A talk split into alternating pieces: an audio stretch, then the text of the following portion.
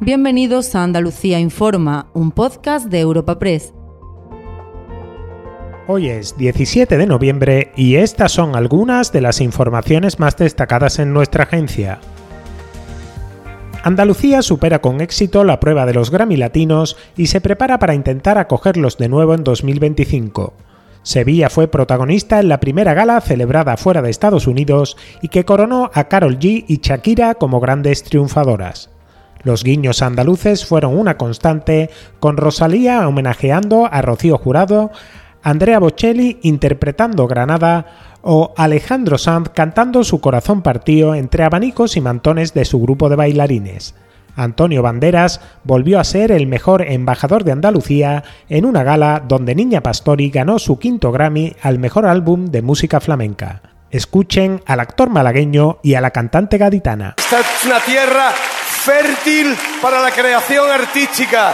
Es la tierra de Federico García Lorca, de Machado, es la tierra de Velázquez, de Pablo Picasso, es la tierra de Falla, de Turina, es la Falla, es la tierra también de nuestro querido Paco de Lucía y de tantos otros. Andalucía es un pentagrama en el que se puede escribir la canción de tu vida. Mis, niñas estaban en las gradas y menos mal que no las veía que estaban, lejos. Pero ha sido muy bonito tenerlas aquí conmigo, ellas hoy, porque normalmente, bueno, pues he recibido otros Grammys en, en Las Vegas siempre, ha sido en Estados Unidos, y ellas han sido más pequeñitas, no me las he podido llevar. Y bueno, que estemos los cuatro juntitos para recibir eh, este, este Grammy latino pues no se le puede pedir más a la vida.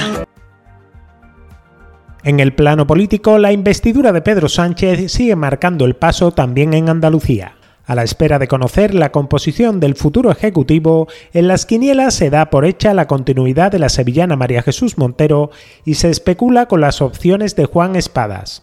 Por su parte, la Junta insiste en que Pedro Sánchez convoque una conferencia de presidentes en cuanto nombre a sus ministros para explicar el alcance real de sus pactos con los independentistas.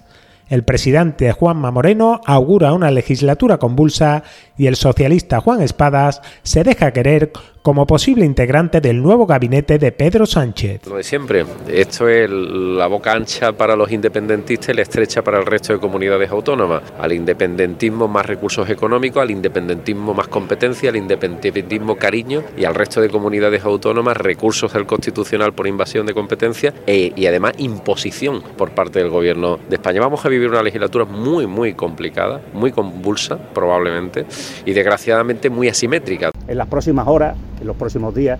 Veremos cuál es la selección, cuál es ese equipo humano, ¿no? Y más allá de la lógica de los medios de comunicación de hacer quinielas, yo ya le digo que eh, Juan Espada está en lo que es su responsabilidad en estos momentos, que no es otra que trabajar por y para Andalucía.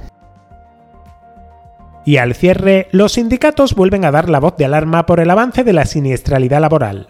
Andalucía supera ya el centenar de fallecidos en lo que va de año tras el último siniestro que ha costado la vida a un trabajador electrocutado en el municipio granadino de Almuñécar. Más allá de las víctimas mortales, son cada vez más numerosas las inspecciones que certifican la ausencia de medidas de seguridad.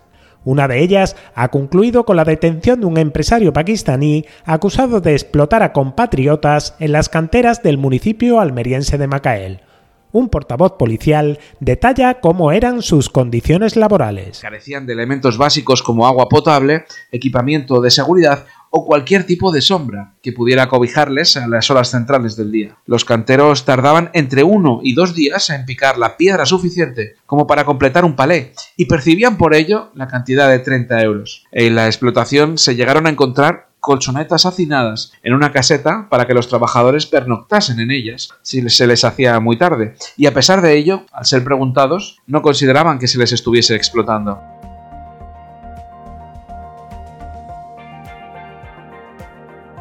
Recuerda que puedes encontrar estas y otras muchas noticias en la sección Andalucía en nuestra web europapress.es.